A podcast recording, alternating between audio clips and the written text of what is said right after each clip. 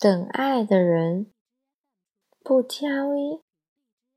问穆老师你好，我最近感情出了困惑。我和我老公谈了六年的恋爱，幺四年六月底结的婚，谈的期间也分分合合好几次，就有一次真正的分手了。分了两个月。那时候犯花痴，看上了一个帅哥，也被那人三言两语给哄了。这都是过去的事了，我们也不再提了。但是现在我的问题又来了。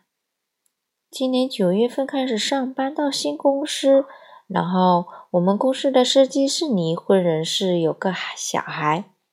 明理。知道我已经结婚了，他还对我表白，说爱我了。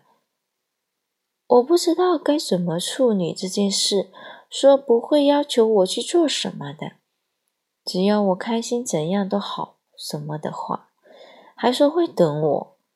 我要怎么处理我和他之间的事情呢？答：女人一生应该谈多少次恋爱？和上等人谈一次，和下等人谈一次，和绅士谈一次，和暴君谈一次，和傻子谈一次，和骗子谈一次，这样他才算搞懂男人的套路，从容不惊的和他们相处。你虽然和一个女人谈了六年恋爱并结婚，但你始终不知道自己到底爱不爱她。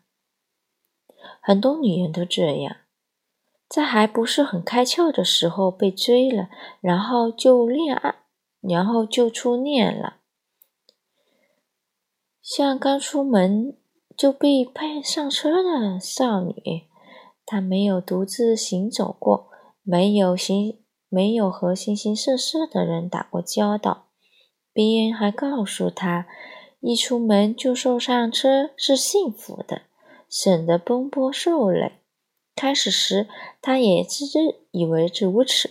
可是，搬开车窗看外面的风景，看那在街市里、在公路上走停、走走停停的人，对他们产生了好奇。那个白面小生在耍什么把戏？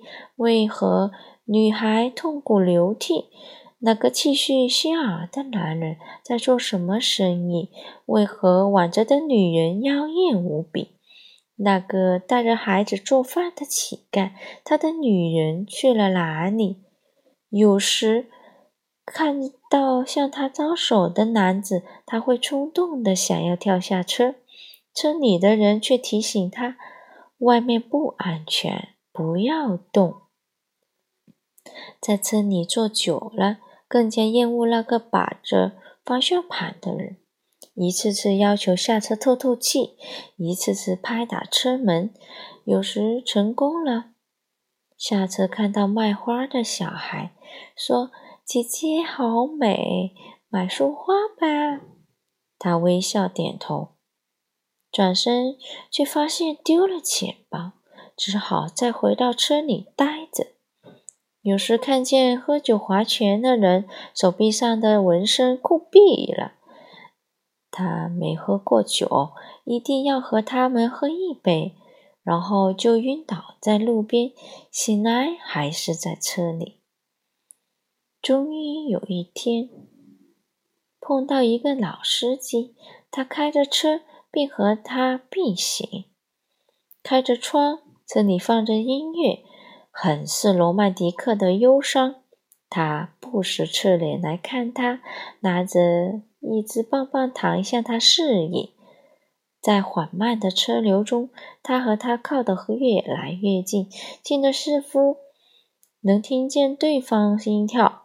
他伸出脑袋说了一声：“我爱你，我在下一个路口等你。”他的脸一下红了，又担心车里的人听见。可是为什么那么强烈想要换到他那车去呢？因为已经厌倦了每天熟悉的行程和那张从认识至今让人性冷淡的脸，而老司机看上去是就是有故事的人。他的脸有风吹日晒的沧桑，和被温柔克制着的勇敢。和他一起去冒险吧，忘记那些安全。人生为什么不可以刺激一点呢？刺激一点呢？然而，车上的情感电台传来一个声音：“已婚男人和你表白，只是想和你上上床；离婚男人想和你表白，是想你当后妈，不要被他们语言。”迷惑，转头看看他的后座是不是坐着一个小孩。他咯噔一下，朝老司机的后窗看了看，里面果然坐着一个小孩。那只棒棒糖是他的。唉，差点又被骗了。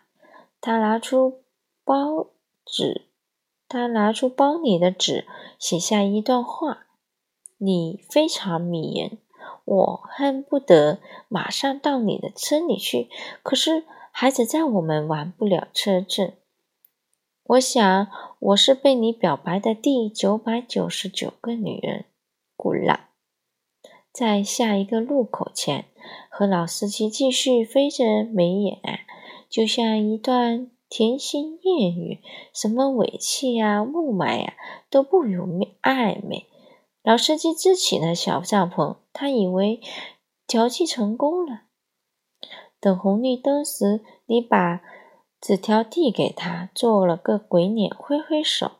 车里的人问：“你在做什么？”“哦，没什么。”他以为光蹭到了我们。